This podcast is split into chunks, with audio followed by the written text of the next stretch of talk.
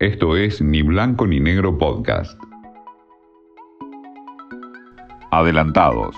Las historias detrás del deporte. Con Martín Rubinstein.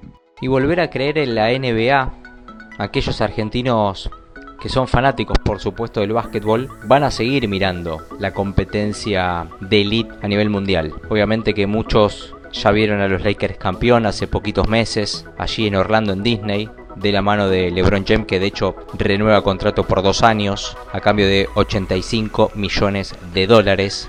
Pero aquellos argentinos que dejaron de ver la NBA después de la salida de Manuel Ginóbili de San Antonio Spurs, creo que vuelven a poner esas fichas para ver a Facundo Campazo, el base cordobés que llega del Real Madrid, que ya se ha metido a sus compañeros en el bolsillo en los primeros encuentros de pretemporada defendiendo los colores del Denver, con el número 7 en la espalda, con un entrenador como Michael Malone que ya dijo que le va a dar mucho porte técnico y físico, y con jugadores de elite como Nikola Josic, el serbio, Jamal, el canadiense, y Noah, entre otros, ya lo han apodado el Spider-Man de la NBA, porque es el jugador que está en todos lados en toda la cancha.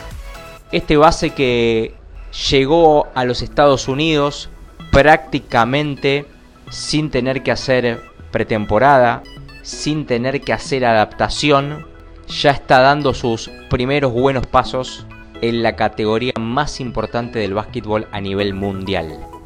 Otra vez, la NBA y la Argentina se vuelven a unir se vuelven a juntar. En este caso, de la mano de Facundo Campazo.